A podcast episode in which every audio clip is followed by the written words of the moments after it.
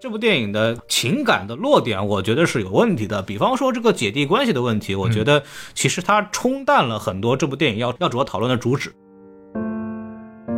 他踮起脚尖，距离天空更近。好，欢迎收听新的一集什么电台，我是孔老师。我是孔老师。你怎么今天这么应景？清明节来看看我儿子了， 我的天哪，你儿子在哪儿呢？这不你吗？哎呀，你认错人了吧？哎，没有没有没哎呀有，哎你呀这头发太像我了。你看这小宋老师这来看我，说明什么呢？哎就是白发人来送黑发人。 哎，有道理有道理有道理。你看有没有听 懂？ 哎我知道白发人送黑发人。说说说说说说回来说回来。哎，啊，就今天我们整点应届的活儿没错，啊，对，因为某些电台一到这个中秋节的时候，什么中秋节，一到这个清明节的时候，总要讲点什么鬼故事什么的。是的。对，所以我们今天讲了一个故事呢，非常有意思。是啥故事啊？这讲的就是一个小女孩儿哎，刚长大，爹妈就被撞死了。哦，对，然后又突然多了个弟弟，啊哎这样一个美好的生活啊，这样美好的生活，蝙蝠侠布鲁斯韦恩啊。又 捡了个小朋友，哎，是又捡小鸟了。对，然后今天讲的电影，大家从标题上也看到，是我的姐姐啊、哎嗯我的姐姐这个人啊非常好，对对对，大家没有出现过，孔老师那么想要个姐姐呢。独生子女嘛，就没有体验过那样的感觉，对吧？哦然后，那今天是这样，就是这部电影呢，大家应该很多人也知道，嗯张子枫主演的一部电影，然后票房到目前为止都不错，不错啊三快点三个亿了对，快三个亿了。然后我们其实在这个电影开始之前呢，我就听到我的同事啊，就哎聊这部电影。哦，同事是吧？对对对，他们看过了，哎然后跟我说，哎呀，这不得了了，这个电影啊，哎这个《清明当李焕英》，这听起来像就孔老师跟我讲，是有人把这部电影誉为《清明到李焕英》的时候，我总感觉这个词儿用的怪怪的。就我也很期待嘛，然后我也是第一时间就看了这部电影，嗯是然后我和小宋看完之后呢，我们觉得这个片子可以讲讲，讲讲。但是我们事先说一下啊，就是我和小宋都是独生子女，对吧？谁跟你说我也是独生子女的？对啊，我是亲手虐杀了我的弟弟出生的权利的。哦，是吗？是啊，对你一会儿可以重点讲讲这个故事啊，没错如何亲手结果了一条 生命。 呃，说说回来，就是我们两个其实是没有在这个就是兄弟姐妹的这种环境里面长大的啊，就是、嗯然后。我们呢也也没有一个真正的姐姐，所以说呢，我们的很多感受啊，跟这个有姐姐的观众呢会很不一样。没错对，所以说我们今天先做一个防杠声明。是所以说这个大家在欣赏的角度或偏向欣赏情感的这种共鸣上，肯定是有所区别的。我你们要是在上一期节目也有个防刚双密，我们就不会被爆破那么惨。没有，我我以我对我们听众的这些了解呢，我们杠不杠，他们都会来杠的，哦，无所谓的。我来杠我，你这个不是自找麻烦吗？哎对，啊孔老师这边已经下达战术了啊。 我就怕杠，我可老杠精了。哎我在互联网混杠精的时候，真的姚明还没退役 呢。呃，对，可以可以可以，可 好以吧，好。吧。然后说回来，说回来，今天讲这个电影呢，我的姐姐，然后票房我们说过了，然后大概说一下评分，评分目前为止豆瓣是七点四分，嗯啊，就还是不错的成绩。中规中矩，中规中矩嗯啊其实啊对于国产片来说，算是还不错的。这一周呢上了两部电影，一个是第十一回，哎，就这个出陈建斌的处女作不是处女座，第二部啊，了。第二部了啊。对，第一部是那个一个勺子，就一个勺子，你你就一个勺子。哎，你就一个矬子， 就哎就就那个电影第十一回，然后这个电影是这样子的，就是为什么我不讲呢？嗯呃我跟别人聊了一下，我没看过啊，我没看过，但我同事也看了，他评分还不错，七点五。对对，跟我跟我大概讲了一下嗯，他跟我讲完之后，我怕这个电影不太好说，哦，对，然后后来问了一些那个另外一些朋嗯友，他们已经看过了，然后你跟我讲说这个部电影啊，就是你还是别讲了，你讲完之后呢，电影下架不说，你肯定被封号了。对对，这么神奇的 啊。对，就据说不能细讲，不能细讲。哎啊，那我大哪家天去看一大看家？可以去看一看。然后重点还是说回来，是我的姐姐。然后大家说一下这个主创吧。嗯导演是一个新人，叫殷若欣啊，哎殷若欣，她是毕业于中央戏剧学院戏剧文学及导演专业。哦，过去呢，主要以导演这个话剧为主啊，比方说什么什么《叶尔玛》啊，什么《仲夏夜之梦》还啊。 导过莎士比亚的名作呢。二零一五年呢，呃，参加过那个乌镇戏剧节，然后有一个戏叫《我们结婚吧》。这乌镇我只知道互联网大会，还他妈搞过戏剧节。哎乌镇真牛逼啊！乌镇戏剧节很有名的，啊，哦有有时间可以去关注你一下。去里面参加过相声是吧？呃， 戏剧节，不是戏剧相声节，嗯也是戏剧 啊！相声是曲艺。啊，好好，好，说回来啊，对，然后这部戏剧《我们结婚吧》啊，曾经获得过特别关注奖，被评为二零一五年中国新创小剧场话剧票房十强。在过去的导演生涯中，还是有不错的这样成绩的。对对没错，然后他的第一部作品呢叫《再见少年》， 哦，这名字听起来特别的好。对，而且由张子枫、张佑浩主演。哦啊，好，这部电影呢目前没上映。 你的意思说，这部导演的处女作比他的第二部作品上映的晚，对对对对对。然后这部电影呢准备在四月十六号上映啊，那。也快了。也就是在这部电影， 呃，我的姐姐之后的两周啊，哦大家可以去关注一下啊我看了一下豆瓣评分，似乎一星、二星居多呀。啊，对，那那我可以这么理解吗？就是先把这个好的往上放一放，然后第二部卖的时候就好卖一点吧。哦， 对对对，然后老好莱坞操 作了。很牛逼的。对，然后刚刚提到张子枫嘛，同时呃，我的姐姐也是她呃主演，应该说这部电影她算是一个大女主戏了，给她量身定造的一样。张子枫大家也很熟悉啊，第一部电影小宋竟然不知道，嗯呃就是唐山大地震对，我不知道这个张子枫在里面饰演过一个角色啊，那她演那个房嘚儿。啊，防防房防嘚儿，防烫烫山大地啊烫烫山话，烫山大地震就房嘚儿啊啊，嘚儿啊嘚儿，就就那个哦许帆演的那个母亲那个形象，跟这部电影其实有很多的映照。当时唐山大地震那个剧情你还可能有印嗯我象，没有看过《唐山大地震》，但我大概知道，就讲的是也是地震了之后选择救儿子还是选择救女儿，对然对后最后对选择救儿子，对对然吧？后基本上也差不多。然后那个女儿恨那个他妈一辈子，啊是对然后这部电影呢，然后也 是，女儿恨了他妈 他爸一辈子。对对对，就就是差不多这个故事吧。然后张子枫我们也不用呃细讲了，前段时间我们刚刚聊过那个《唐唐人街唐人街探探案》，对，也姓唐，对也姓唐的一部电影，对吧？然后那个那个简直一笑一笑成名， 一笑成名。这个张子枫应该也是《唐人街探案一》之后才正式成名的，对对就对，出名的。之后呢，其实演过《快把我哥带走》，就那个彭昱畅和他演，就是经过那个事情之后，很多人称张子枫就是妹妹嗯嘛，就是一直叫叫妹妹。然后这部叫我的姐姐，就是说很多媒体就说啊，这次终于从我的妹妹变成我的姐姐了。哦，下次变成我的奶奶。呃， 那是多少年之后的事儿了。还有一个演员，呃，可值得介绍一下，那个祝媛媛。然后朱媛媛，啊，祝媛媛演的是谁呢？就演的是那个张子枫那个角色的姑妈啊，哦，也是在啊就这那个喜欢玩俄罗斯套娃的， 行行行，没错啊哎。然后他之前其实演一个角色，大家也会很熟悉，就是这个送我一朵小红花，啊叫送你一朵小红花呃。送送你一朵小红花，哎啊，由著名咋的那么不要脸呢？非要送你，他妈送我自己一朵小红 花。送了得癌症的哈，哎行了吧？ 说回来，就送你一朵小红花，然后由著名的四个字的男演员主演，哎对是哎对，然后我们就不往下说了啊，对吧演的真的很好，那个那那 那个演孔老员师继续在这边，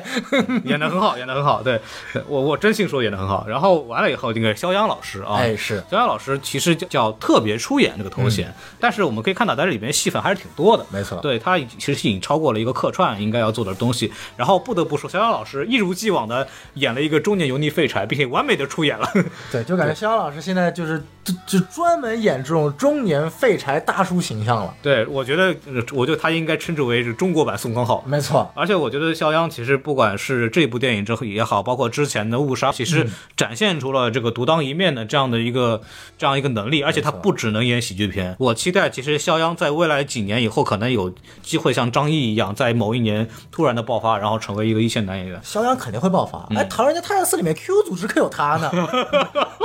不要再说 Q 了，太尬了，那个 Q，神经病！哎，还有刘德华呢，哎是是是。疯了！我现在开始可以剧透《唐唐探三》了，是吧？哦，对对对终于可以剧透了。然后那个说一下嘉宾打分吧，哎好啊打分吧。然后那个呃，我们小宋老师，您作为一个主播来打个分吧。哎，好，我对觉得这部电影是这样的。哎，这个我看的时候情感特别割裂，嗯，前半段我还是蛮喜欢的，是吗我可以打到一个四颗星到四颗半。是的，但是后半段我不知道为什么，我感觉他想讲的内容太多了，所以对于我来说，其实情感共鸣不到，加上讲的内容太多，会让我觉得很很生拉硬凑的感觉，并且有很强的说教意味，所以我觉得最后可能给大家降到三颗星的一个评分。哦所以是吗五颗星我打三颗星。好的好的，好的我我我来简单的说一下啊，小宋老师这个三颗星，我就加加加个零点五，哎我打好三点五，哎，好，我打三点五。然后我觉得这部电影其实其实非常有意思的是，就是它应该也算是国内呃比较少见的，就是讲这种就是叫什么伏地魔类似的这个主题的电影。啊、是对对对，当然它这个剧情并不是伏地魔啊，对，但是它其实就讲了重男轻女在现代社会下的这么一种。呃，可以说是一种时代的共谋吧，主题其实非常难得，对，非常难得。然后演员的表演也非常到位，按理说这样的电影我是应该给四颗星的，但是对，但是呢，就是这部电影的情感的落点，我觉得是有问题的。比方说这个姐弟关系的问题，我觉得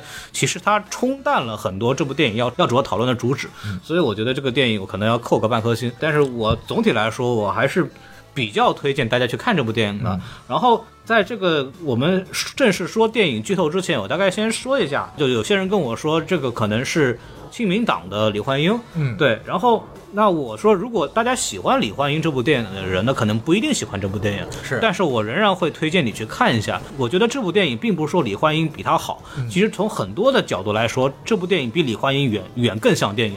远更像电影。但是它是一部走商业片路线的文艺片。我说的是《我的姐姐》但李焕英是一部非常纯粹的商业片。意思就是说，李焕英其实是一部。情感落点非常非常明确，故事非常非常简单，然后它的打击点非常精准的电影。但是我的姐姐她有明显带有明显的文艺片特征，就是要聊的东西很多，然后要触碰批判性大于鼓 励性， 呃，里边有很多很多的情感的落点，然后就它可以在你脑子里会形成很多很多的信息，然后你可以自己去做一些选择和判断。李焕英就完全不一样，他给你的东西就非常简单，而且他给你的这个观点和判断也非常简单，就是我爱我的妈妈。但是我的妈妈更爱我，对对对对啊对就所以要更爱母亲。对对对，嗯啊就我觉得李焕英她是一个，就怎么说，她是一个集中一点，就把你打到哭死为止的对一部对非常合适的贺岁档电影。然后这部电影呢合，适 非常合适的贺岁档电影和爱情。这部电影呢就很有清明档的气质，对，就是你知道，你看它人的吧，你看它的上映档期就能很明显。嗯就我的姐姐要是放在贺岁档嗯上或者新年档上，肯定就是负面下去的。对但它放在清明档这个档期上，我觉得就是因为它想讲的内容呢是。很多时候，大家不一就比如说像我跟黄老师就是独生子女，对内容就不一定我们都共鸣得到。对对对对呃而且他相对讲的东西是很多很杂的，是的嗯所以说从情感宣泄力来讲，我觉得李焕英是比呃我的姐姐要强的。对对对但是你不得不承认，你随便单拿出我的姐姐中的某一场戏，比如说姑妈嗯和这个女主的一场戏，单拿这场戏就可以完爆李焕英的任何一个片段。是的，是的，所以从两个电影角度来说，并不能说是好坏区别，我们嗯只能说它的李焕英强就强在它的落脚点非常的稳，也很嗯清晰。而这部电影可能自己在文艺片和商业片之力之间的游离出现了一丝的偏差，是的，是的，所以嗯，就就 like Zack Snyder，哎呀，不要不要再说沙拉难德了， 太过分了。呃，反复辨识可还行，哎反复辨是识可还行啊。所以我觉得就是，如果大家喜欢李焕英这部电影的话，我建议大家去看一看《我的姐姐》，没错然后你可以感受到完全不一样的电影的走向，然后你可以。有一个对比嘛，然后你就知道电影其实有多种多样的。嗯然后即使讲一个亲情的事情，即使涉及到很多映射到社会现实的问题，也能有不同的表达方式。然后都挺好，都很好。然后感受一下这种区别吧，挺好的一种事情。然后我们来说一说这个电影的一些具体的一些内容吧。没错，我建议还是这样吧，就是这部电影既然这个号称也是让你哭的一部电影嘛，可以讲讲就是这部电影看的时候有哪个地方把你打的最最狠，就是你你最有冲动想哭的，虽然不一定哭了啊。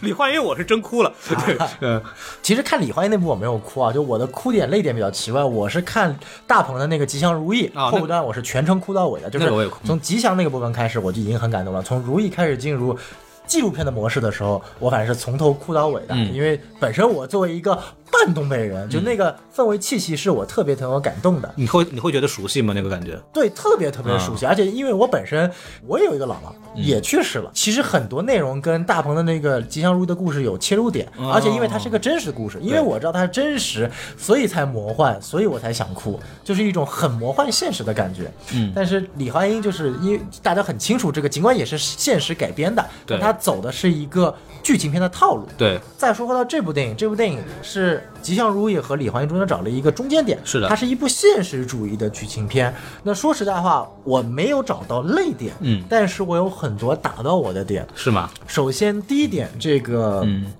呃，开头哎一场大家族里面互相讨论，马上激发出这个跟女主之间的这个冲突的那场群像戏，就给我有一个冲突点，就是马上那种突如其来对女主的这种压迫感，嗯就已经让我感觉这部影片的基调是 OK，嗯这是一部我可能觉得还不错的电影，因为它前面这个群像戏的基调就很好了。然后正式打动我的点，其实我估计待会儿孔老师也会说，其实就是姑妈和女主的第二场这个对话戏，在呃先是呃。有两场对话戏嘛，一场在医院里面，一场在这个他这个阁楼上面的那个阳台上。对那我先讲一下阳台上这场戏。那我特别喜欢，就等于说那场戏其实是两个人之间不仅达成了和解，也是在给自己身份。两个人自己的身份特征达成了和解，尤其是姑妈，我觉得姑妈这个角色是我认为在这部影片当中塑造的最好的，甚至强过女主。因为对于女主来说，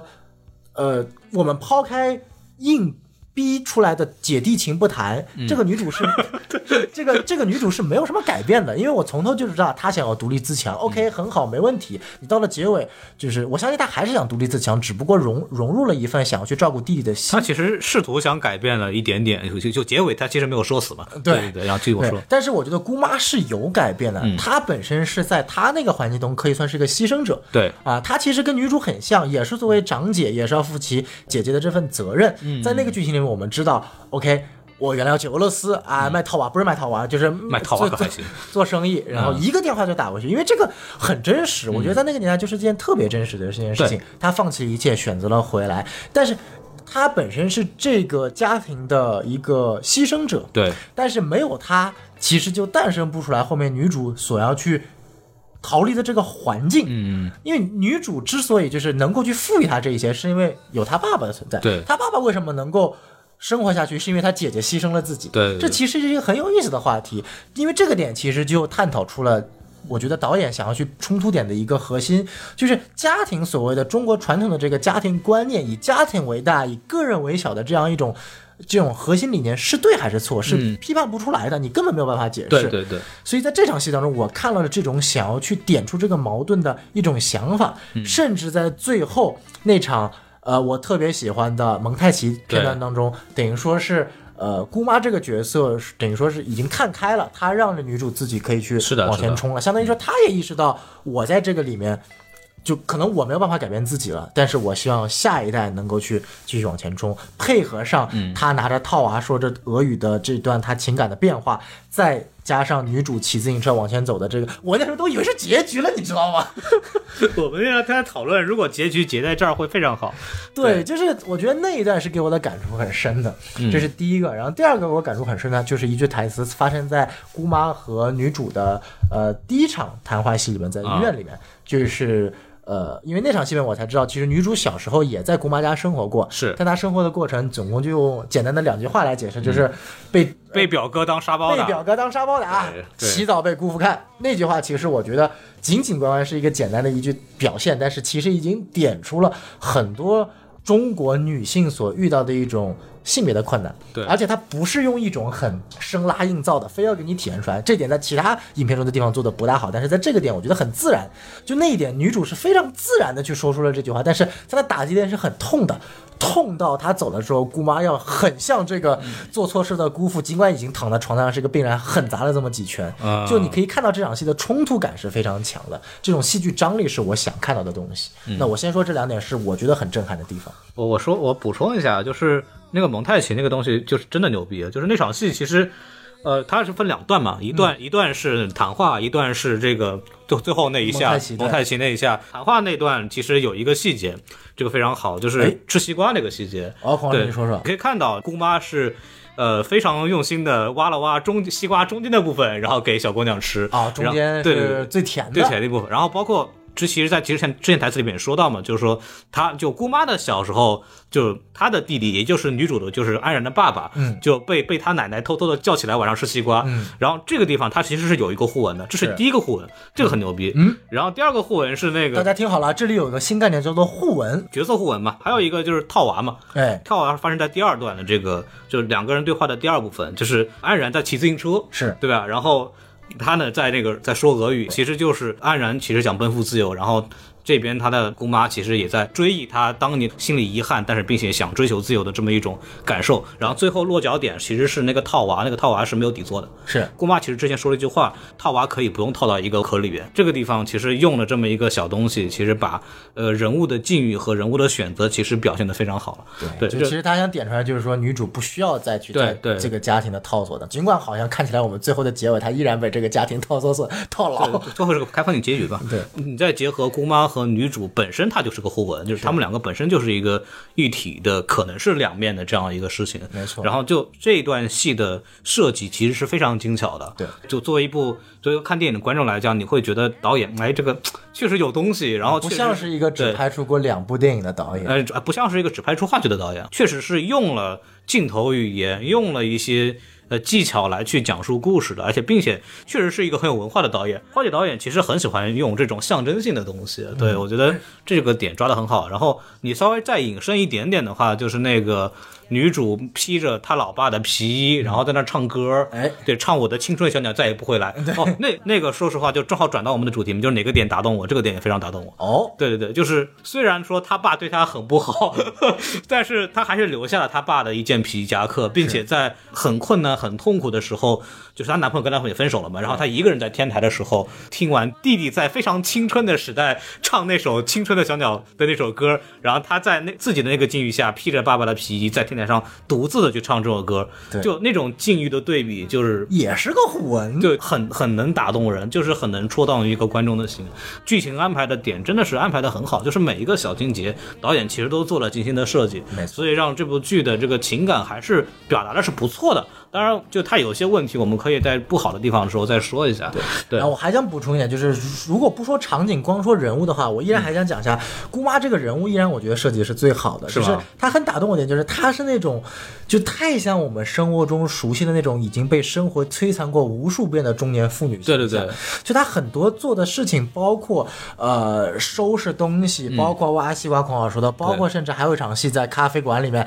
把啊这对个咖啡舔咖倒啡对，把先咖 先把咖啡偷偷的倒在他自己的这个热水壶里嗯面，然后再嘬一口，这些地方全都是非常好的。我不清楚这个地方是剧本怎么写，还是导演要这么演，还是这个主哎嗯演员角自己最后加上这一口嘬对。我觉得最后嘬那么一口是真的精髓。嗯，你能感觉，如果只把咖啡杯倒到这个水壶里面，是一个编剧设计的片段，嗯但是嘬那么一口是真正的把这个人物点活了，就太像一个被生活摧残过的、懂得生活疾苦的一个中年妇女的角色了。就是它它很典型的我们的上一代的会表现出来的这种感觉，嗯经过苦日子，然后知道节约，然后。呃，背后的其实他也知道一杯咖啡在现在能卖多少钱，二三十、三四十很正常吧？对对对，就很有意思。我就觉得这个这个从剧本的设计和演员的表演来讲，就把这个东西弄得很活。一般来说，我们想就是呃赌气生气了，女孩儿走了，然后最多那个姑妈坐了一会儿，然后就走了嘛。对这段加的很好。没错，对没错。，怎么说呢？就总结下来的话，其实它的很多的刻画是非常细腻嗯的，然后人物的安排、剧情的安排都做到了互相的连接和印证，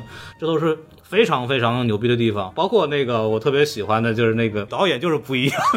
哎，来你说有说。有很多有很多很呃很很好玩的细节，我觉得就从女性的角度来说，可能抓的是比较准的。嗯比如说就是就是呃，大家如果有印象，就张子枫见家长那一次，嗯就是跟她男朋友梁靖康演的那个梁靖康是那个《风雪少年天空》里面那个、那个男孩儿，对，哦演就技真不咋地，工具人吧，工具人吧，啊，就就我觉得他把那种妈宝的那种无 奈演演的还可以对对对，也也还可以，也还不能这么错，说吧嗯也还不错。对，然后他们两个有一段就是男孩的母亲就很喜欢安然嘛，就说啊，我给你们安排好了，你们看见结婚，然后我们这个房子大家可以一块儿住，家具也是新的，然后那个婚房也给你们准备好了，然后一二房也弄好了，全环保的。然后这个时候，其实我们大家有注意到那个男生很幸福的在桌子底下握了那个安然的手，是然后安然挣脱了。哎，其实这段有几个意思，就是一个男生就很喜欢她，想跟她结婚，然后这个动作很细腻，就是男生畅想自己美好的生活，然后好像终于他那个他的女朋友也被家里接受了，然后就很激动的握了女方的手，哎，看孔老师对酸的呀， 特别好，特别好，对，特别好，就就这个点本来就很细，然后更细的是张子枫的挣脱，这个很好，因为张子枫这个角色安然，大家如果看了电影知道，他是对走出去非常非常认真的一个，他一反复向往自在由跟，她的男朋友说，我们一定要努力，我们要考出考到北京嗯去，然后我们要独立的生活。然后她当她听到她妈妈就就男孩的妈妈对他们的未来已经就已经安排好在这个成都这个地方了， 成都这个小城市，这个也很很有意思，我觉对，得成都这个小城市就安排这个在成都这个地方以后，然后男孩反而是没有跟他一条心，反而是哦，这个生活好幸福啊，怎么样？然后他瞬间就明白了，这个男生其实跟他并不在一条线上面对，而且很关键的一点就是，其实最后她分手的那个契机，其实是她问男朋友你是不是到现在还没有跟母亲说。就像孔老师前面说的，嗯对这个男生其实归根到底是一个妈宝角色，对对对他是跟呃我们女主的性格是截然相反的。是的女主是相当于说。就是我不管父母，我就是要独立自嗯强，就要往前冲。男主可能就是各方面条件都很好，但他对内心是一个非常非常忠于自己父嗯母意见，并且是不敢违背的这种想法。对对对啊那是这个契机，最后女主看清才选择跟他分手的。嗯，我我我觉得就是在分手这条线其实是铺嗯的是很足的，然后包括最后面那条也蛮心疼的，就是那个男朋友跟她告别的时候，就是说我在门口的时候想了想，说如果我走了之后，你下一个男朋友对你对你那个不好的话，你们俩脾气都很爆，很容易欺负你。就是就是他其实这个男生并没有做错什么，啊，对，就并没有做错什么，只不过就是真的就是性格和那个追求不一样。这孔老师一看就是个偶像剧没看多，哎，这种台词就觉得好，这种台词偶像剧分分钟啊！嗯哎呀，我霸道总裁，你跟我分手了，那下一个男生会不会对你很差呀？我尽管跟你分手了，但是我还想着你，老渣男了。呃，我觉得他跟那个还不太一样吧，哎 不太不太一样。哦就我比较好奇的是，这种人，这两个人是怎么样以这种性格关系还他妈能谈五年的？我就是没有遇到现实嘛，就是那个男生其实明显就很喜欢她的，对吧？嗯喜欢是超级喜欢她，然后特别想支持她，但是到了现实这个层面，要到结婚，要真正的两个人共同生活的时候，发现这个现实跟他跟他们想的就不一样，对，就到了那个关键点，其实就是这样，就是真的到了那个节点的时候，才能看出两个人到底有什么不一样的地方。光是经历很多呀，看来也是经过了这没没有没有， 呃，没没没有这样的伤过几个女孩的心，说吧。嗯没没呃没没有就狂疯狂悲伤，嗯。啊，哎呦呦呦呦呦呦！ 哎呦天哪啊！就很多人都伤到我嘛，什么新垣结衣啊、石原里美啊，哦这些我都不认识。 你认识都什么波多野结衣啊，是是吧？这个好像也不是很熟悉，他是干什么的？啊，继续 你编，继续能给我编。介绍一下吗？啊是是对是对对，对啊，说回来，说回来，说回来，就不太适合，这是一个女权电影，你不要这个样子。不是那些人，难道不就是用自己的最女性力量，用自己的身体去代言吗？啊， 我们还是不要聊这个话题了，我怕被冲，真的好吧？哦 我觉得这这个这个这部电影还是一部非常女权的电影，我绝对认同。对，太吓人了啊，太吓人了。说说回来说回来，然后还有一点就是张张子枫这个角色，其实她的那种就是你知道一般的那种什么大女主戏，哎要表现出女主的强势和能干的时候，就是一帮就他妈喊，操老你们他妈傻逼，操老子老娘最牛逼，然后全世界的男人都爱我，我不知道你在骂哪部对，偶像？我不用努力，我就可以称王称霸，我天生就是塞外的公主。 我操，这里边就蕴含了。过去的多部大女主中国电视剧啊，没错。但这部其实对张子枫的刻画，就是张子枫确实是就是有真本事，而且一直在努力，他一直在抓紧时间就在那看书学习医疗知识，对吧？有多处性能力体现，包括跟那个医生说你这个药剂增了十倍，对这个我看着很恐怖啊，就是怎么会有医生出现这种问题？我以后不敢去医院了。对，然后然后十倍，他那个戏很好，看到以后打电话说：“喂，你药剂弄了十倍，啪一关，对就是很熟练、很懂，并且一看就是那个医生老犯 错。”对，然后然后这个其实又引申到了那个医生其实是因为关系把关系安排进进来来的。是张子枫又是一个自我努力想考到北京的人，他又有一个对比没，还是那个人，他人物的安排真的非常好，而且其实那个女医生的事情，然后其实又映射到了另外一个社会问题。啊对对，包括还有那个什么，那个最后那个医闹，那个医生啊，我知道，我认可你们的治疗方式，我也知道你们很努力的，但是人已经死了，能不能赔点钱？ 我操！就很真实。 我的老真实了，我的老真实了嗯，我超级牛逼。从这方面来讲，其实导演和编剧在安排桥段的方面，其实做了很多的加法的，哎是对，就加了很多东西。然后那、呃大家如果对社会稍微有点了解，也会会心一笑。哎对对对，当然它是否干扰了一些东西呢？我们可以一会儿一会儿再说。对，但我觉得就是这部电影总体来说，我觉得真的是制作的非常有意思。对对对。然后你还有什么优点想补充的吗？我没了我。没有了，然后再说一点吧。我说说完这个，其实我话题想讨论一下，就是那个被推出来那个母亲要转院那个事情，你是你是怎么看的？你觉得尬不尬？ 就哎呀，怎么说？就是讲回到这个点啊，就是我我我个人觉得那一段还是比较突兀的。嗯对就我指的突兀是什么？你确实前面的桥段有铺垫过对，但我觉得因为在那个时间节点，它前面的戏和后面的戏都是在一个。呃，剧情要临近高潮，基本上还是在姐弟恋，呃、什么姐弟恋我操！小时候把自己的这个爱好给说出来了，姐弟情的这个主线上在走，然对后对对突然没有任何预示的，因为前一个场景我们知道是女主要辞职了， 没错。嗯对吧？为什么要辞职？我们知道也是因为它这个跟主线有关的。然后辞职的过程中，突然就转到了这条支线，嗯这个因为这条支线我们知道意义也很明确，就是要来体现出来大家呃想生男不生女呃不生女的这个很很很很根深蒂固的传统意识嘛。对我觉得这个点是好的，但是处理方式我觉得是欠妥。嗯为什么呢？因为首先我觉感得觉像横插一杠，没错，一方面是我不认为。这就像孔老师说，我不认为这种加法是在对于这部电影的整体节奏感是好事。我认为这个地方反而不应该切进去，或者说你就算切进去，我要的想法不是说通过张子枫的嘴最后喊出来那几句。对我认为张子枫嘴里喊出来那几句其实是非常非常的刻意的，就他就是相当于就我认为就是一个角色应该是他自己自成体系的，而不是成为一个编剧和导演的发声筒。对，当然跟他的生活也有关系，但是我觉得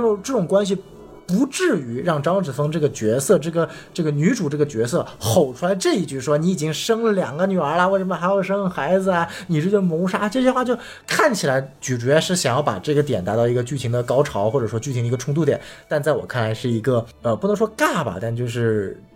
让我觉得很突兀，然后很不舒服的一个片段。嗯，我就这个事情，我刚刚就讲叫横插一杠嘛，嗯而且横插一杠杠的就不是一个多余的信息，嗯，就是如果你这段戏要交代一个我们对张子枫不了解的地方的时嗯候，我觉得那一个情节安排是有意义的。但是他这个话，这段情节表现出来是张子枫很难过，然后他感觉这个事情映射到了自己的人生，然后他表现出他很反感这种重男轻女，然后为了。多生一个儿子，然后来摧残自己的母亲的，或者是来摧残这个家庭的这个行为，嗯，这个行为其实，在通过导演导演之前的闪回也好，通过之前一系列家庭的反应和他自己的一些台词也好，都已经非常明确了。就是我们很明白张子枫很讨厌这件事情，对然后这件事情也是造成张子枫自己悲剧的一个最大的这个基础，没错，有没有必要再通过这个通过这个情节来强调一下？它的作用就是张子枫可能情绪的宣泄点到了一个口，他应该他会爆爆发出来，但是。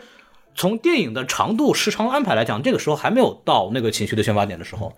他提前就给了一个口，然后这个口跟这个剧情的这个走向其实关系不大。嗯，对，就剧情的走向还在说我怎么安排弟弟的事情。嗯，对，但是你突然这突然这横插一杠，跟前后没有太多的关系，并且他还是重复信息，是他只是给了一个张子枫爆发演技的机会。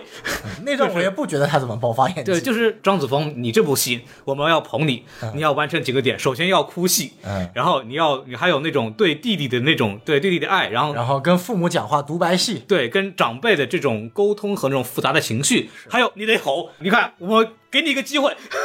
这个戏你可以吼。必须吼我。就吼完之后，你这个金马奖女主对吧？就是 你， 就就就类似于这样的啊。金马奖现在不能提了对吧？哎，是 哎对，嗯 我们来提提奥斯卡吧不。不，金鸡奖，金鸡奖，这个金鸡奖女主就是你。哎，对金像女主永远是 Angelababy 的。呃，没听说过，那嗨那时候百花奖哦啊对，百花奖，你不要这样的污蔑人 家。对，金鸡奖还是一部很很好的奖项呢，人家黄晓明是影帝呢。哦哎，我也不知道为什么啊，对对对对，然后说说回来说回来，就是我我我个人认为，演技时刻吧，演技时刻，没错没错没错 横插一杠演技时 刻。就是我不是说我不理解这部戏的意义，但是我觉得。呃，有一点点没有必要，而且这个地方爆发的点爆的有点早了，或者是没有到一个恰当的时机。嗯我觉得是从这个故事的这个安排的角度来说这件事情。对，对而且我觉得就是就从这个片段开始，我认为后面的节奏就全线崩了，因为嗯啊是吗嗯从那个片段开始，故事开始插进去一个一个一个的片段，对是讲一个一个支线，包括后续跟她岳父呃不跟她舅舅的支线，跟她男朋友的支线，嗯对嗯全是在这个之后的。然后相当于说，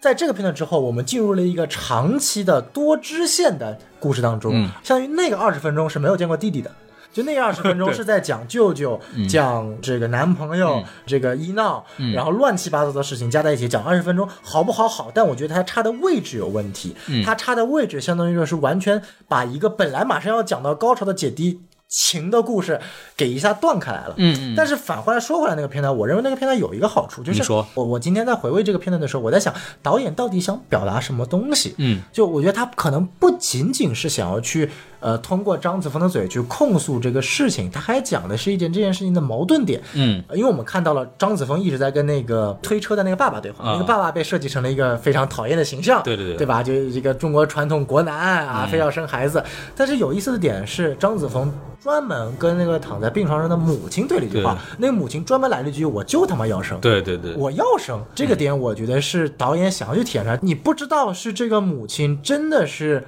想要生，嗯，还是她被她像姑妈一样被这个传统观念已经禁锢洗脑到，嗯，认为生儿子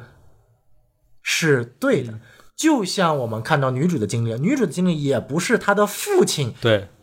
单方面一定要生儿子的，他的母亲也想生，只不过在瘸腿事件被曝光之后，他的父亲恼羞成怒打了他，对而母亲没有打他。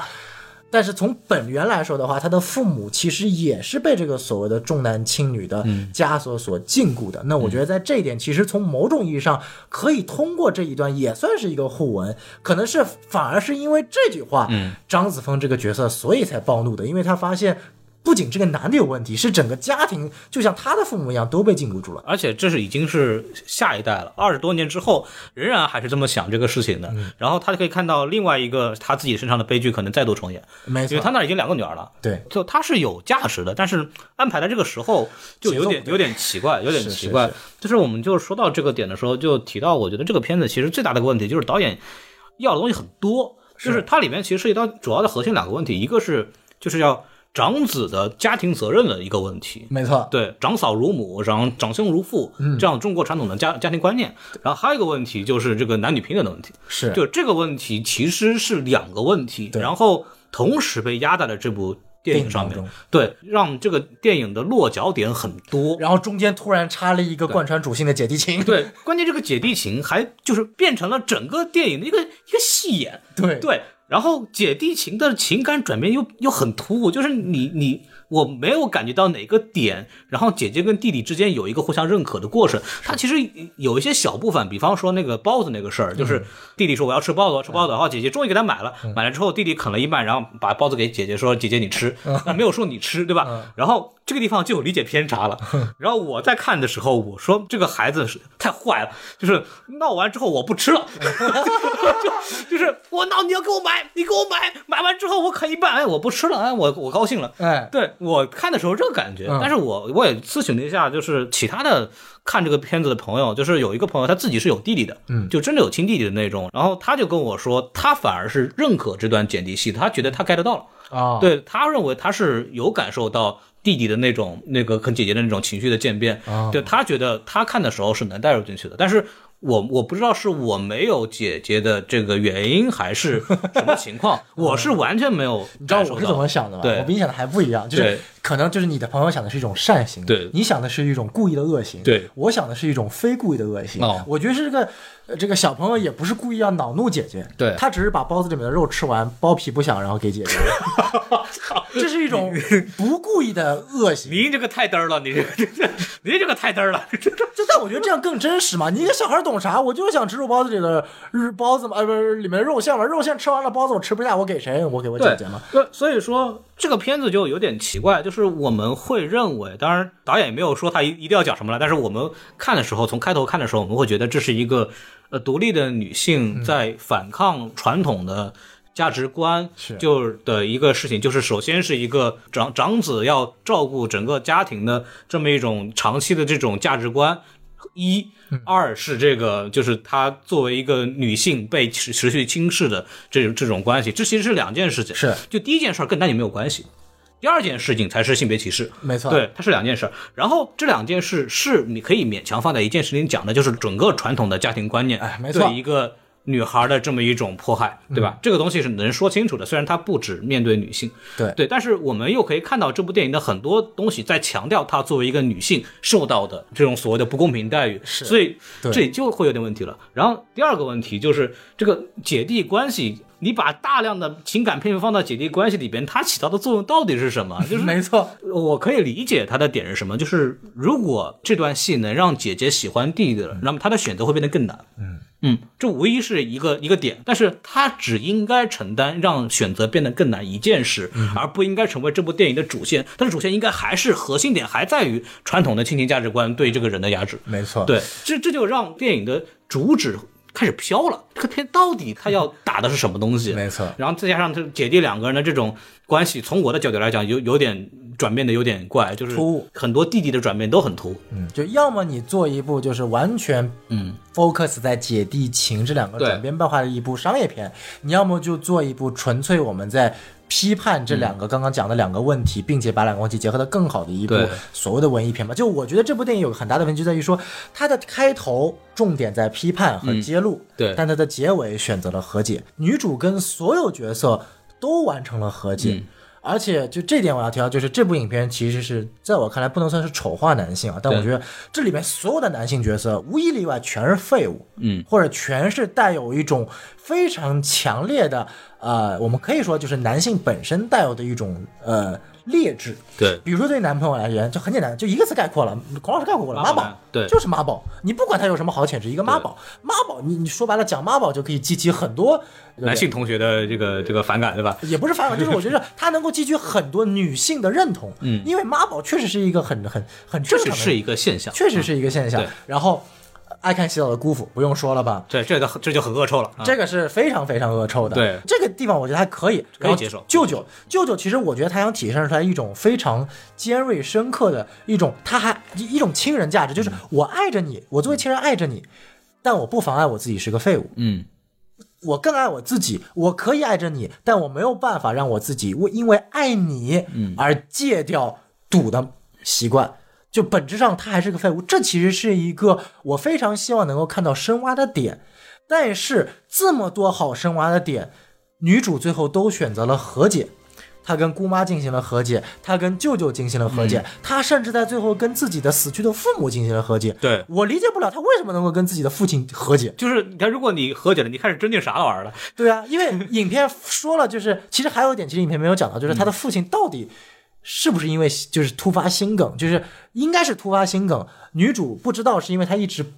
不接电话不，接电话，并且也相当于就是说，女主在过去的很长一段时间是根本不了解、不 care 她的父亲的，相当于说就是我父亲做了一个妈的心脏的手术了，我女主都不知道。其实侧面体现出来，女主跟父母之间的关系是很疏远的。对，因为呃，其实里边讲的也蛮清楚了嘛，就是呃，女主自己就上大学去了之后，对其实就自己管自己了。然后爹妈在她走了之后生了一个小孩儿。没错，对，这个这个事情本身蛮真实的，就是是我看到是有不少不少这样的案例，就是因为怕。大的那个孩子多想，哎然后就趁他不在的时候，真的就有这样，就很奇怪，啊就很奇。然后小宋自己因为小宋他爸妈跟他讲，他就拒绝了嘛。那有可能有的人哎这个待会儿我们好好讲对一对讲。对对对，这个是有的，但是但是我没有从这个剧情的走向的时候看出来说他会跟爸妈和解没，错就是他的和解点好像有点奇怪，和解点就是我忘了接你们电话，嗯，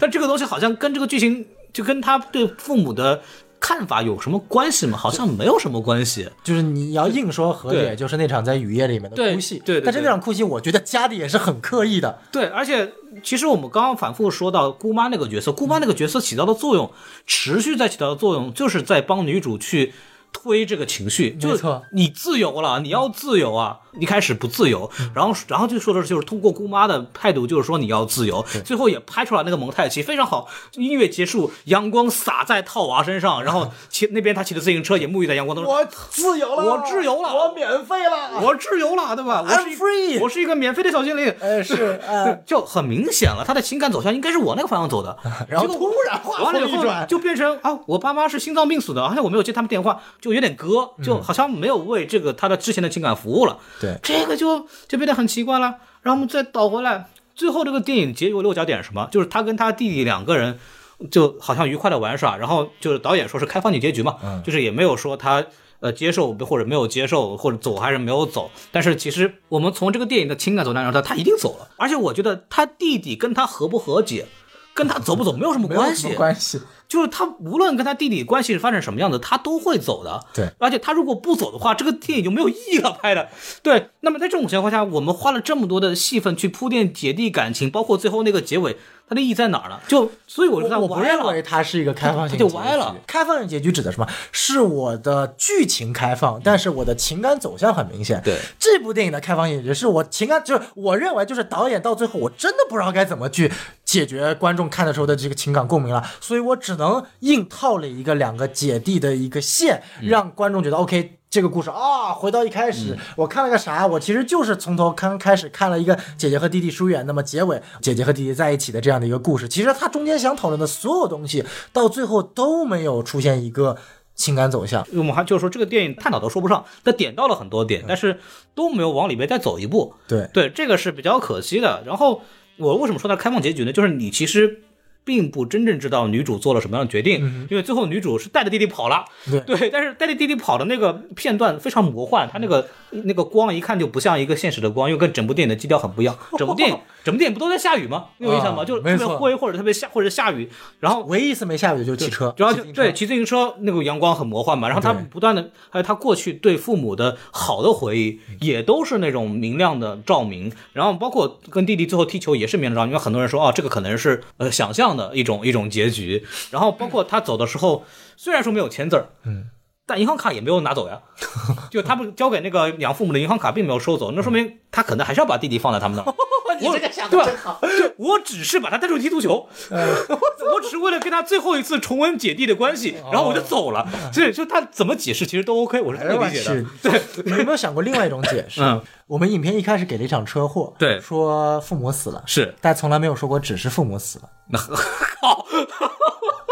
他最后人家死了还是所有的这一切全是女主在临死前的最后一次幻想。她其实啊跟李焕英讲的是一个故事我。的天哪！李焕英太是母亲在临死之前穿越回了过去，嗯这个这个是女主在临死之前，她经历了所有她可能会就是她父母死后发生的一系列问题，嗯然后她带着跟她弟弟的和解，安详的死去了。恐怖了，所以我会怎么想这个片子呢？我有种感觉很强烈，就是姐弟这段戏，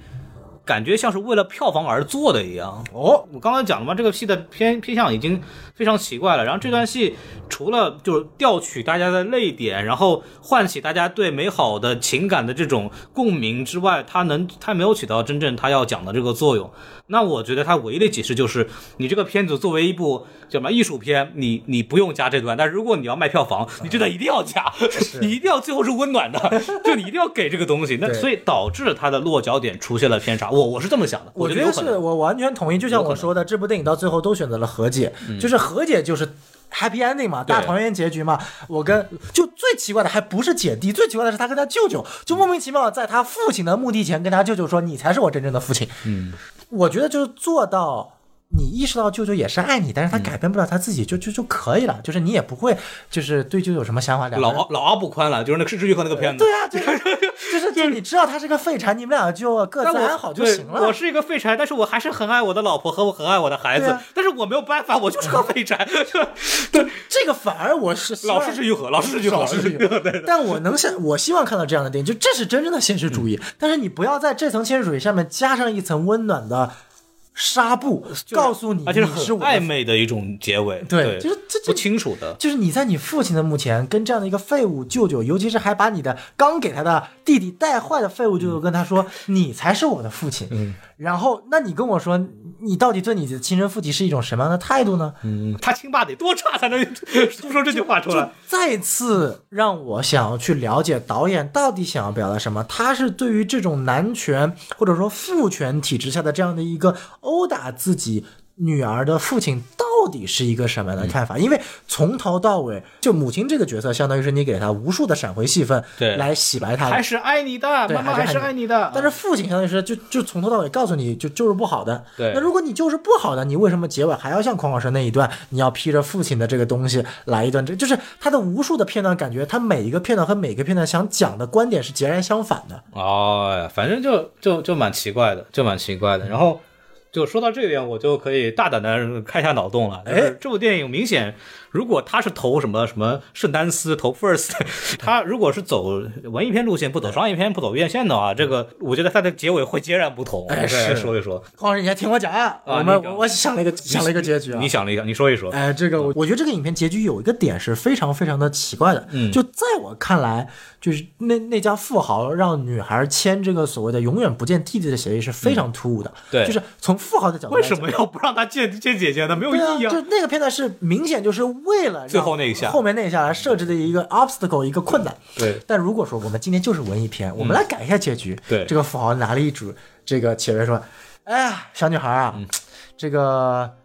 你的弟弟要给我，我知道你不舍得，但我们来做个交易吧。嗯我知道你想去北京，想去读医学院，我给你介绍全北京最好的医学院，给你毕业之后直升北京最好五三甲医院的 offer，、你把你弟弟给我，你敢不敢？”这样的结局，你想想看，女主会怎么选择？那女主肯定是跪下来，爸爸把我一起带走吧，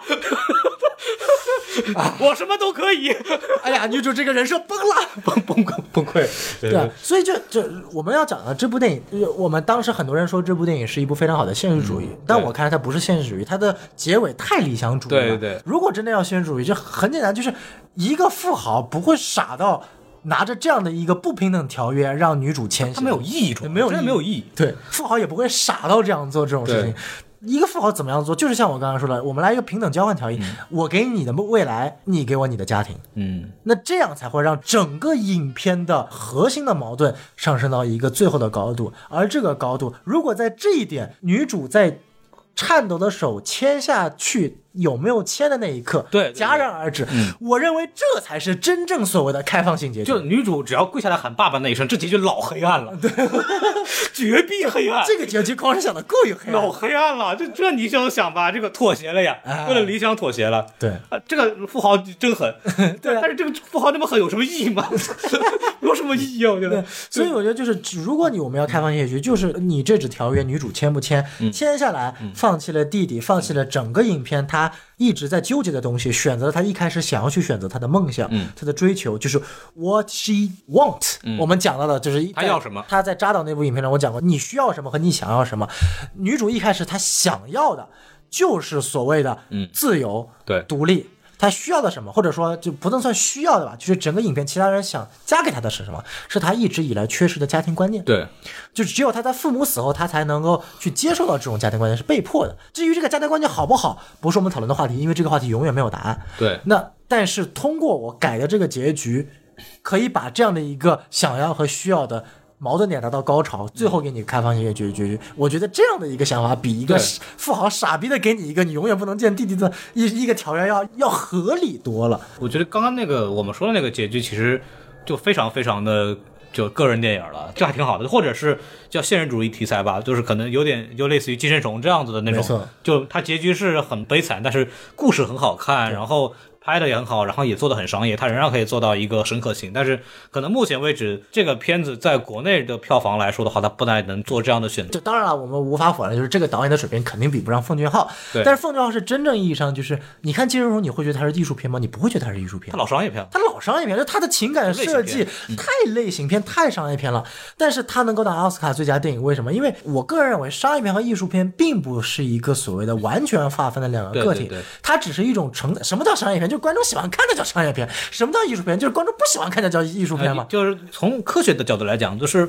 我这部片子到底是为了卖票。是还是为了我拿奖，或者为了个人表达？如果是为了卖票，那就是商业片，不管它是什么样的电影，对它只要为了买，比如我做出来做出来就是为了让更多人要看，更多人进来看，那就是商业片。哎，对对对，如果我做出来就是我不管有没有人爱看，我就是完成我一个自我表达，或者我就是为了拿一个什么奖，那它可能那就就就不是商业片了，它就另外一种东西这。按照对这个某知名导演的话，叫做“文人的自我意淫”。天哪，这太恐怖了！你这样子让这些文艺青年怎么办？不，就是你表达好的那叫文艺片，你表达不好的就是毕志飞嘛。对对对，对人家毕志飞是呃力图于把商业类型片和文艺片有机结 合。哎对对，这叫这才是吹过了中吹国过了文艺圈吹过了哎不是他自个儿说 的，不是我吹过，他他自个儿这么想的。按孔老师的观点，我们看《寄生虫》，《寄生虫》你说它到底属于哪种呢？就是，但是它真正做到了两种，我既能够让观众喜欢看，又能够把影片表达好，就是嗯然后同时我还能做到中国电影院不能上映。不仅中国电影院不能上映上不了，First 也下 你了。看奉俊昊那个片子真的拿到国内上不了吗？然后这个片子你要真按我们那么改，真不一定能上。不，不是真不一定是肯定不对啊能，上。真上真不一定能上的。然后。呃我们说说到这儿，我们可以说另外一种结局嘛，啊就是另外一种结局被那个什么舅舅收养了，对吧？有一个特别黑的结 来局，，呃来我们来讲，我来讲前半部分，孔老师来讲后半部你说一分。说 啊，这个我们这也是我们之前想好的。 呃，对，这个特别有意思。这个我们想另一种结局，就是啊如果结尾像我们说要停在女主乘着汽车走向阳光那个片段，对然后前面稍微加上一点，就是最后她把弟弟没有送给富豪，咱们就是她把弟弟给到了她的舅舅嗯家庭舅舅。这这个其实对于这个影片来说是个完美的，她做到了既让弟弟不是远离这个家庭，依然在这个家庭中，同时又做到了相对独立去北京，对是不是一个非常好的商业片结局啊？是的，是的，哎然后对啊嗯， roll credits，哒哒哒哒哒哒哒哒哒哒，第一段字幕放，呃片尾字幕放完，哦，然后字幕十年之后啊啊，我们知道这个女主成功的考上了北京的这个医学院，对对对但是我们要知道，你在成都都要靠关系，北京这个地方更不需要靠嗯关系才能进医院吗？人生地不熟，只身打拼没有关系，最后。花光了所有的 钱，找不到工作，被同事挤压，女主孤苦伶仃的然后回到了成啊都。怀了一次孕，然后被男朋友打了，然后家庭破裂了，然后无奈当中只能回到了成都的老家。哎，没有。对对然后在一天灰暗的清晨，女主从火车走了下来。哦，那一定要是个大雨，一定要大雨，这个灰暗清纯的大雨，嗯女主从拥挤的绿皮火车上走了下来，对满脸的憔悴，嗯背上身上背着三个行李箱，对啊，然后走在了大路上，嗯，这个时候滋的一声咣，嗯，一辆车撞上了女主，嗯对女然后主倒在了血泊里面。接下来由孔老师来讲，然后有一个男性司机醉醺醺的从车里走了下来哎，，嘴上骂着他妈的，昨天的麻将又输嗯对了，，然操后！定睛看那个尸体，发现啊是姐姐，然后满脸惊恐，嘴角上扬，突然笑了起来。Why so serious？ 就是啊没错，你没有听错，撞死女主的人正是她当年托付给舅舅的弟弟。对对 对，由于托付给了舅舅，他学坏了，成为了一介混混，变成了一个这个嗜酒狂货徒车司机，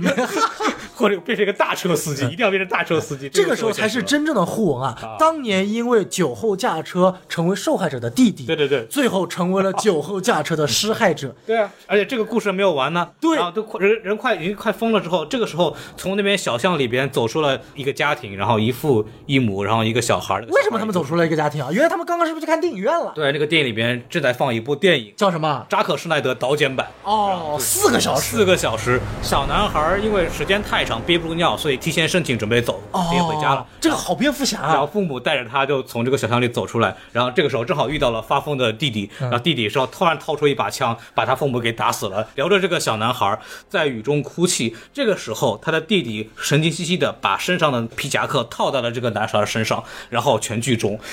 那个皮夹克就是当年他的父亲的那个皮夹克。哦，他成为了中国版蝙蝠侠。哦，这个小男孩叫什么？他叫王白喜，他后来跟孔柯南一起建立了中国正义联盟。天哪！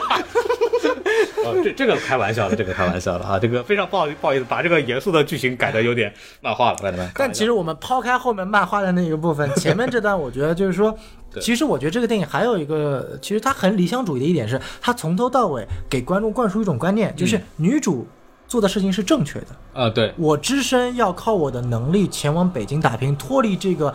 他认为束缚住他的家乡是正确的。嗯，因为这种观点所在，所以他身边的一切都成为他的阻碍。对但是从来他没有讨论过他这样的一个想法，他背井离乡，抛开他的家庭，抛开他二十年前待过的一切，来到一个真正意义上的更加恐怖、更加难以生存的黑暗森林——北京，是否是一样正确的选择？因为既然你要现实主义，我们要现实一点。对，那我个人认为，就凭他一己之力，我相信他可以考上这个研究生，因为这个是相对公平的。嗯对但是你考上研究生之后，因为你在成都，你面对的上级都是关系进来的，你觉得你在北京就是靠你努力打拼上去的吗？不过这个有一说一，我倒是要有稍微有点不同的意见，嗯就是在我的经验里边是这样，就是小地方的反而更容易靠关系，哎，大地方反而更相对的公平，它的整个社就城市管理的这个先进程度，嗯，其实是在各地是有区别的，特别是。成都我不是清楚啊，就成就是特别是在那种偏远的地区、小城市、小城镇里边，基本所有的位置全是靠关系搞定。呃，这个我要跟他补充一点，孔老师说的特别对啊，就是对我老家是东北的，对东北是靠关系最严重的地方，老赛博朋克了， 嗨，但是我指的意思就是说，到大城市，你当然它相对公平，就像上海的就业环境一定比一些小城市相对公平一点。对对对。但是伴随着你的生活压力和节奏是更快的。是的是的你需要就尽管更公平一点，但是你需要去对于上级的一些掏也是也是需要的，对不对？该有的东西该有的还是该有的还是会有然后我觉得在这个女主身上是看不到一点 能够去跟关系妥协的。 但这个就是后话了，哎对就是这个东西就就电影还是要强调的，我们要先要有独立的意识嗯和独立的愿望，然后就就是还是要给大家带来一个正向的这样能量的东西。对，然后这个就是后面的事情嗯了。这然后但是刚刚小东说的那个点，我其实比较想聊一下的问题，就是就是传统的家庭观念它到底对对一个女性或者对一个人到底有什么样的作用？嗯就是。女主不愿意承担抚养弟弟的责任，这个有很大部分原因是因为她弟弟的出身是建立于姐姐利益的牺牲的前提上的，但这也属于传统的大家庭，呃，经常会犯的这么一个错误。其实这个片子一直在聊这个问题，就是传统家庭起到的作用，它或者它为什么我们会过去我们会组成这样的传统家庭，就是是有原因的。就你就可以明显能看到，中国的传统大家庭其实是把整个家族变成一个经济体。是对，就是如果其中有一个人出了问题，兄弟姐妹里面出了问题，我们都会大家齐心协力的去照顾，想办法去照顾这么一个人，让整个体系能维持一个正常运转。就像吉祥如意一样，对，吉祥如意啊就是个嗯很明显的，大家会多大一起讨论我们到底怎么处理这个这个弟弟的关这个事情。包括这部电影其实里边有家庭会议，我们当他的父母死掉之后，我们大家都有一个讨论，我们尽量的是大家牺牲一点，是不管你姐姐牺牲也好，或者谁牺牲也好，尽量把这个孩子拉扯大。对，就是这就是中国传统家庭它起到的作用，就是它的建立的点为什么这个在。呃，可以说是在几千年的中国传统的发发展过程中一直存在的这样的问题，一直到民国，那么大宅门其实也很典型的一个大家庭的这种故事。没错嗯它虽然有很多很多很多的问题，对它还有很多的弊端，但是它客观存在是在没有现代管理的一个社会体制里边，它作为一个单独个体的一个很好的缓冲带，就是嗯你再废物再没用，就像像那个大宅门的老三一样。我们总有一个家庭的后盾，总有一个厉害的人能帮你活下来。我们看大宅门，我们老看那个白老七自己的奋斗史，其实我们一直看到三爷，他其实一直被很好的保护了起来。虽然他是个碧体无赖，但是呃，大奶奶也好，或者是白七爷也好，其实在尽力的维持他的这个个人生活。没错对，这个是一个中国的传统的家庭，他能够做到的一点。但是这个事情为什么到现在成了一个问题，是因为。呃，现在的社会管理和过去的社会环境不一样了。那么，当过去的生活的习惯、价值观触碰到了中国日新月异、快速变化的这个现代的价值观和管理体系之后，就会有出现的问题。因为为什么美国没有这样的问题？就美不是美国没有这样的问题，就美国为什么这种矛盾好像比较少？是因为美国有相对较成熟的叫什么赡赡养体系、领养体系以及呃商业保险这个东西非不要小看，这个是非常重要的。中国就是因为没有，所以说家传统家族显得为什么那么重要？如果理想社会上，如果它的商业保险是非常的合理的，它的借贷体系是非常清楚的，它的所有的这些社会保障，包括孩子如果嗯没有父母，他能得到很好的这种领养的安排，那么。这种传统的大家庭其实是不需要存在的。从现在的经济的这个社会来讲，但是即使这样，在美国，你就说一个数据嘛，百分之七十三的黑人小孩是没有父亲的。或者或者不知道是自己父亲是他谁是，他是单亲家庭长大，就是这是一个百分之七十三，啊嗯什么程度？就这个是黑人的问题吗？其实不完全嗯是，就是真实的情况是穷贫穷，就是他父亲养不起，那么还是有很多一批人。即使在美国是买不起商业保险，然后没有一个健康的领养体系，然后他的母亲，他很年轻的母亲，他的甚至他的姐姐都要去承担这样的工作。这个在 NBA 历史上，大家如果熟悉篮球的话，有大量的球球星就是由他的姐姐养大的。这个问题在美国同样存在，就是在一个美国商业保险如此发达的情况，在领养体系如此运行了很多年的情况下，仍然出现了这样的问题。没错，就沙赞里面其实也提到了这个事儿，是对所以寄养的这个体系在美国如此之发达，对对，所以说这个不是一个中国的问题。大家就在回看这个事情的时候，就千万不要说这是展现了中国传统传统文化的这种劣根性，或者这是中国一个非常不好的国情。其实这种事情在美国是用另外一种方式来来呈现的出现的。对这个其实是一个现代社会都要去遇到的问题。如果中国的这种家庭反而某种程度上它做了一点的缓冲，当然从这个电影的角度来讲，它当然不提倡这样的事情，嗯但是客观存在，它也确实是有一定的缓冲作用的。那么到了美国，它是用另外一种方式来去做这个缓冲没的错，对它它是不同的一种方式，哪种更好我不知道，嗯但是我当然希望的是各方面的基础的设施都完备，然后既能够就没有负担的生活，又能够实现自己独立的愿望，这个这个是我们每一个不同国家也好都想去达到的这鱼样的和事情熊掌都要拿都。要拿。这个哎这个是不需要不断发展，但是并没有哪个国家说我完全做到了这一点，对尤其太难是了。尤其像中国这样人口如此密集的国家，资源如此匮乏的国 家，这个稍微引申一点点，给大家说一下，哎就是没错嗯我们对这个东西的看法，就是除了我们呃带入情绪去心疼女主，然后去批判很多社会的不好的情况之外，我们可以从另外一个角度来看看这个事情，哎，它可能是有一个别的方面的解释或者是一些东西的，没错对，就 我们希望大家听完这个东西，就是不要只是情投入到那个情绪里边当中。对，对对，就前面孔老师是通过经济的角度来对去看这个所谓的一个家庭文化的这东西，我们从另一个角度，就是我们光从文化角度来说，就说这个家这个概念啊，家这个概念相当于说它既是一个团结起来大家的东西，其实也是一个从某种意义上所谓的禁锢起来大家的东西。呃，不管从这部电影还是《吉祥如意》，其实都体现出来一个每个家族里的个人，他都有。家族性和个人性，对比如说像吉祥如意，你说这些个人都愿意去照顾那个这个大鹏的他，嗯是他的演员吗？不是啊，这大家都觉得很他烦，对不对？对天天像个傻逼一样在那边闹来闹去的，文武对相棍文武相文武相棍棍，文武相相棍棍嗯烦不烦死了，对吧？我要有一个我也嫌烦，就是从个人角度上而言，他并不是愿意做这件事情的。对但是从家庭角度而言，我们用一个贬义的词叫洗脑，褒义的词就是一种我的一种责嗯任，就是固有的价值观嘛一定一定要去照顾他。对，这就是传统的价值观对嘛。，那我们现在为什么很多人讨厌这种东西呢？是因为我们带入的是那个要照顾的人，对因为我们觉得说我我为什么要照顾啊？只要我摆脱了这层家庭的禁锢这个观念，我就可以为我自己去发展。但是你有没有想过，如果有一天你成为了文武相棍呢？嗯，你你成为了那个需要被照顾的人呢？如果你没有家庭观念，你可能这其实是一种非常有意思的东西，因为家庭观念这个东西它不是正向也不是反向的。我认为家庭这种东西其实引申下来是一个更大的问题，它是一个阶级问题。嗯，刚刚孔老师说的美国的黑人，黑人整体而言，我不是我不是这个种族歧视，但是黑人整体而言是处于美国的下等阶级。对，就是因为他没有所谓的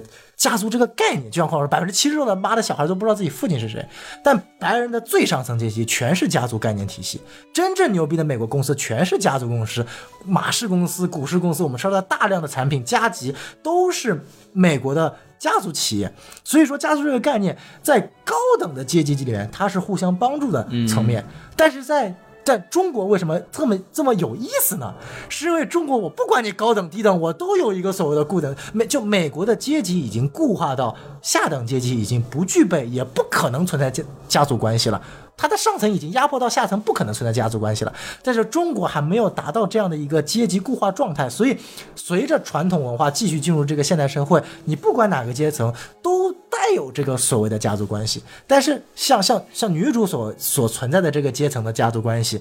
就是我我甚至认为女主存在，对她能够。在她的这个家族里面，拥有她的这样的一个独立自主的思想观念，已经是一个非常不容易的事情我觉了。得挺好的这是一个相当于已经是跨越她阶级能够去想到的东西了。正常来说，在那个家庭里面，如果出现一个优秀的人，是一件很可悲的事情。嗯，对于这个优秀的人，因为这个优秀的人必须得带着全家族的人就跑。凤凰男嘛，就是这个凤凰男也是中国社会一个挺大的问题了。对对，这里由此引申了很多影 视作品，大家应该都有都有了了解吧？基于我个人看来，我不会认为家庭这个观念是一个中国传统的恶臭习俗。我自己是非常重家庭观念的，因为我父亲也特别重家庭观念。我我们身边有很多很多的我的不是亲姐姐亲弟弟，但我有很多表姐表妹表弟表嗯哥，我们都有联系的。那刚刚孔老师提到，为什么我不愿意有个弟弟？嗯我不愿意有个弟弟，不是因为我就很多人觉得说，这个有个弟弟就是长子会觉得受到了这个没有受到足够的爱，对对对啊，会嫉妒，会嗯觉得要付出很多责任，我都不是因为这点，嗯，因为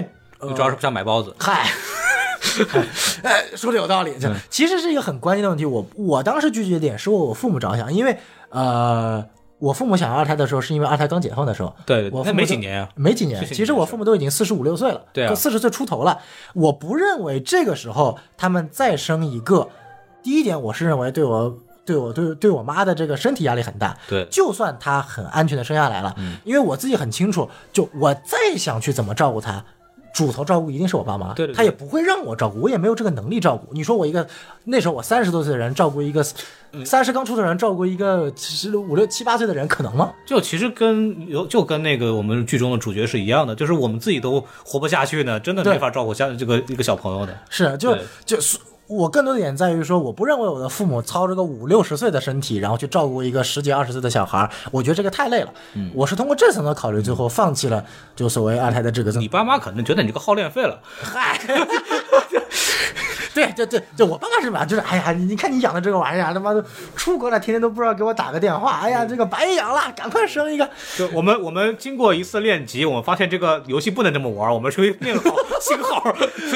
但其实我有个更，我说回我的祖籍啊，我来自东北。其实我为什么看这个故事，还有一个，因为其实我爸爸的、呃舅舅，嗯，就曾经出现过在影片中的这个情况，哦而且是生了六个，我操三个两不下去了，生出来直接送人。嗯，对，然后生出来这个小孩儿，在他二十岁之后，就是在反正几年前吧，嗯，我爸爸的舅舅跟这个小孩重新认亲了。哦，啊，个人认为，对于这个小孩其实是很难的一件事情。就是，那请问你告诉我，谁才是我真正的爸爸？嗯我真正的爸爸早在我一岁两岁的时候，都没成年的时候嗯就把我送出去了。尽管对于我而言，其其实没有多大伤害，就相当于说我新爸爸就是我的真爸对爸嘛，他就没跟有超人一样嘛他。的感知不明显。不明显。嗯对但是你要么就永远不要出现，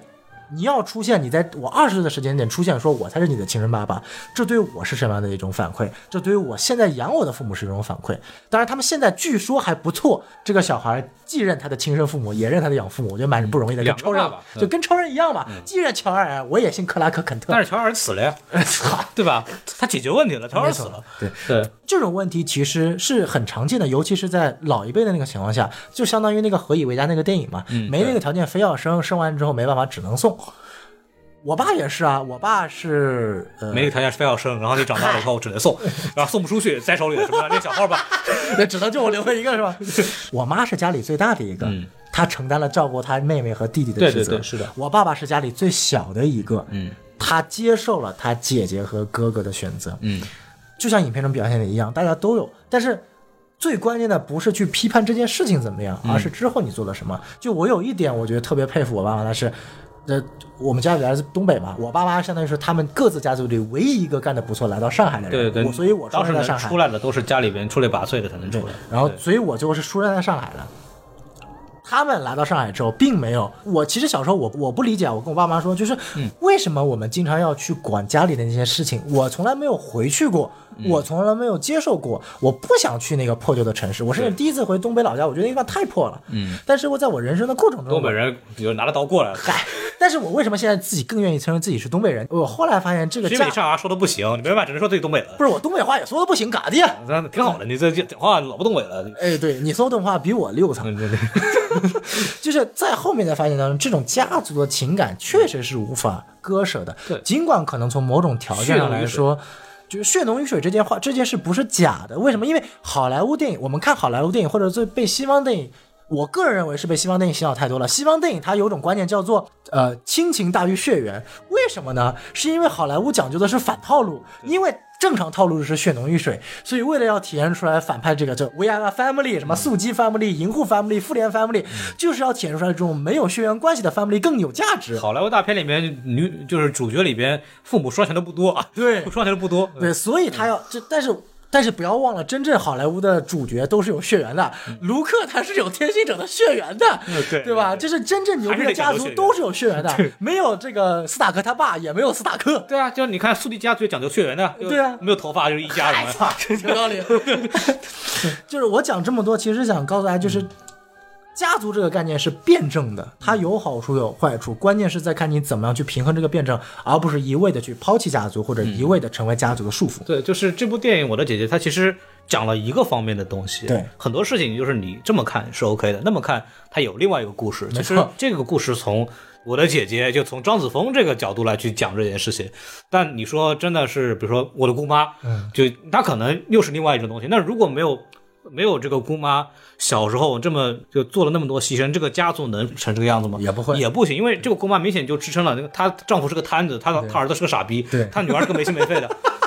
对吧？然后女主的父亲是她养大的，对，那真的没有她不回来，连女主小时候都是她自己对带的，。她姑妈如果真的没有从俄罗斯回来，有女主这个事儿吗？没有这个事儿对，你连选择的机会都没有，对，就就很可能是这样。是姑妈的牺牲造就了女主才有这种意识，可以做出这种自由的对选择。你你做的事情也是前人栽种的结果，所以说他很难彻底的剥离开，或者我很难彻底的反对。就是我只能说，就是这部电影达成了一个两代人之间的和解，就是互相理解。就是我这一代也为你牺牲了，但是我也充分理解。下一代的决定，对然后我们目前为止国家也富强了，对，社会也进步了，我们也可以慢慢的去让这一代我们这一代的孩子有更多的选择权。党费交了，对，这个当然教导派是一个事情，但 是也确实是客观存在了，没就错是能解决这个东西的唯一的办法就是共同富裕嘛。没错，很多的选择自然就出来了，大家也没有必要那么去强调家族之间的捆绑了。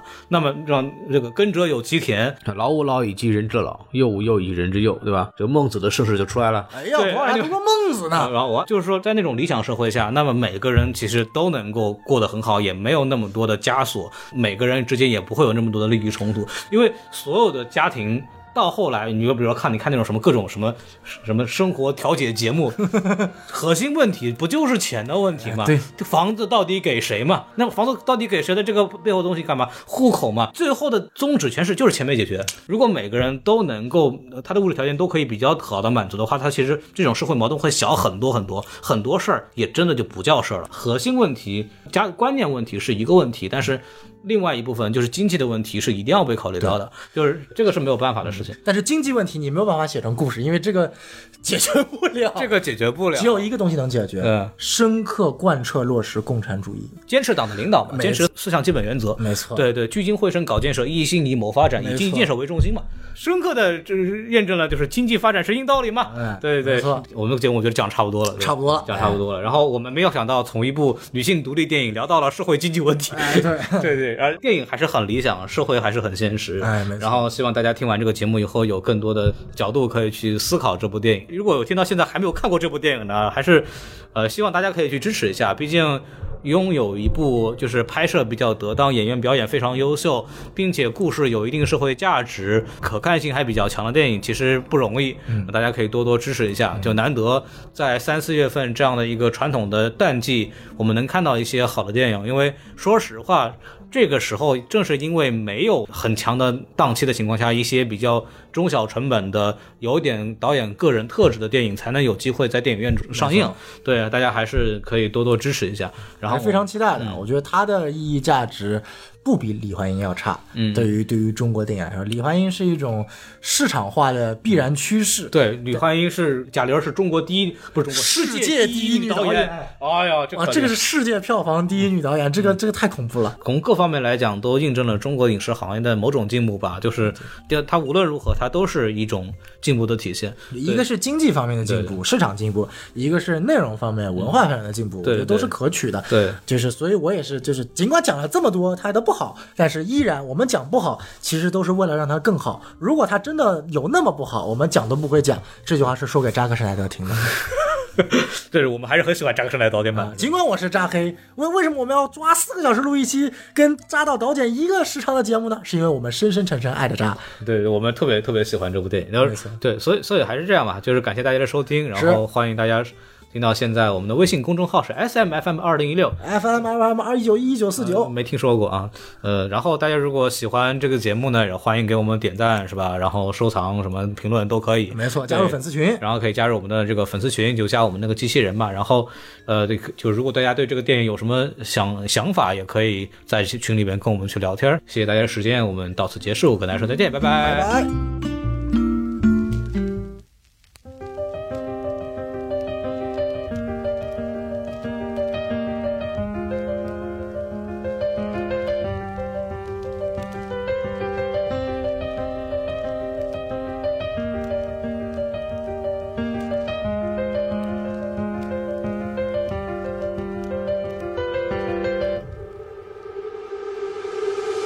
一九九五年，我来到这个世界，在自我想给我的母亲最真诚的致谢。为了把我养大，放弃了她的事业，可是我却让她痛苦在每个日夜。外婆她告诉我，我的父亲早已死去，当时的情景我还记得，房间一片死寂。此情此景我已经不想再去回忆，还有我那些素未谋面哥哥姐姐弟弟。Bad school，我不听话，让老师同学害怕，他们互相说悄悄话，我把罪恶都犯下。这画面一刹那乍现，像一只大雁，我怕见到曾经犯下错的那面，把武器带进学校，逃学我找到诀窍，警察把我找到，妈妈哭着说我还年少，那时我觉得所有人都跟我作对，我在我自己的世界尽情的落坠，离家出走的我那时还是未满十五，我大家长街成为了全家人的耻辱，我讨厌约束，讨厌被禁锢，用最极端的方法让伤害过我的人记住，你是否有时觉得命运它对你不公？但有同时又会学着在沉重里找轻松。我仰望星空，把过去冰封。我发誓绝不会像他们一样过得那么平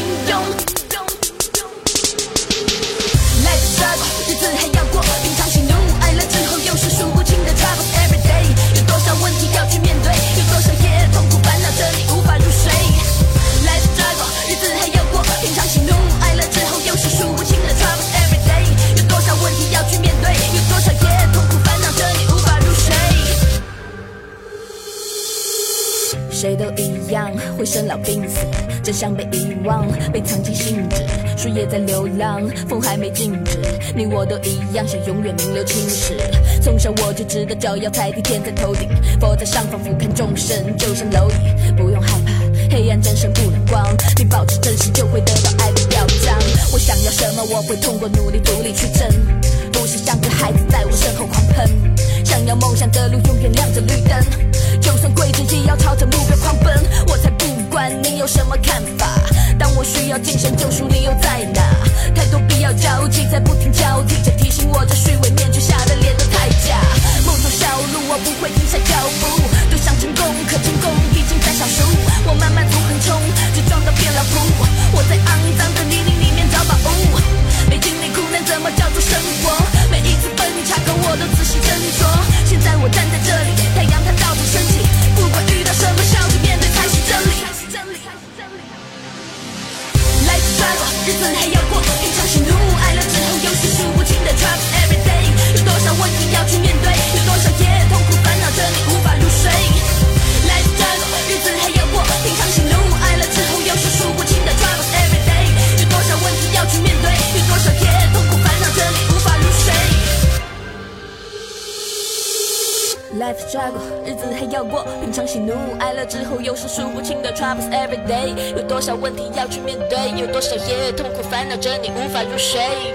Life struggle，日子还要过，平常喜怒哀乐之后，又是数不清的 troubles every day。有多少问题要去面对，有多少夜痛苦烦恼着你无法入睡。